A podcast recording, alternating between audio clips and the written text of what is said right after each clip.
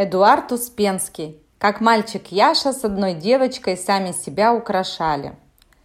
Однажды Яша с мамой к одной другой маме в гости пришел. А у этой мамы дочка была, Марина, такого же возраста, как Яша, только старше. Яшина мама и мама Марины делом занялись. Чай пили, детской одежды менялись.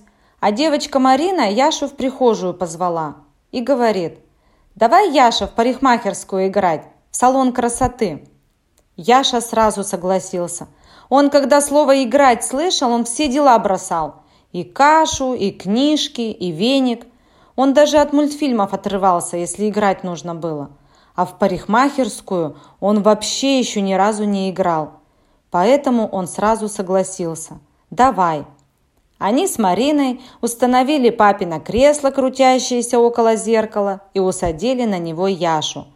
Марина белую наволочку принесла, замотала Яшу наволочкой и говорит, «Вас как постричь? Височки оставить?»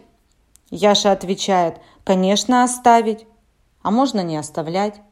Марина за дело принялась. Она большими ножницами все лишнее у Яши срезала. Одни височки оставила – и пучки волос, которые не срезались. Яша стал похож на драную подушку. «Вас освежить?» – спрашивает Марина. «Освежить?» – говорит Яша, хотя он и так свеженький, совсем еще молодой. Марина холодной воды в рот набрала, как прыснет на Яшу. Яша как закричит «Мама!».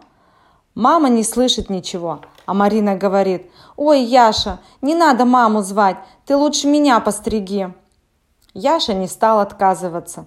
Он тоже Марину в наволочку завернул и спрашивает «Вас как постричь? Вам кусочки оставить?» «Меня надо накрутить», — говорит Марина. Яша все понял. Он взял папин стул за ручку и стал Марину крутить. Крутил, крутил, даже спотыкаться начал. «Хватит?» – спрашивает. «Чего хватит?» – спрашивает Марина.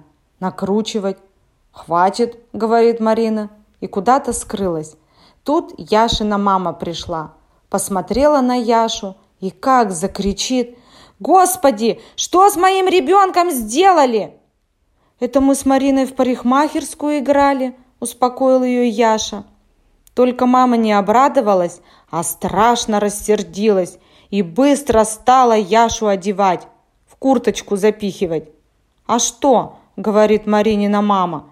«Неплохо его постригли. Вашего ребенка просто не узнать. Совсем другой мальчик». Яшина мама молчит. Неузнаваемого Яшу застегивает.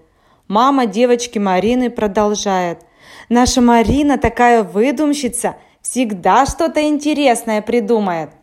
«Ничего, ничего», — говорит Яшина мама. «Когда в следующий раз вы к нам придете, мы тоже что-нибудь интересное придумаем. Мы быстрый ремонт одежды откроем или красильную мастерскую. Вы своего ребенка тоже не узнаете». И они быстро ушли. Дома Яша и от папы влетела.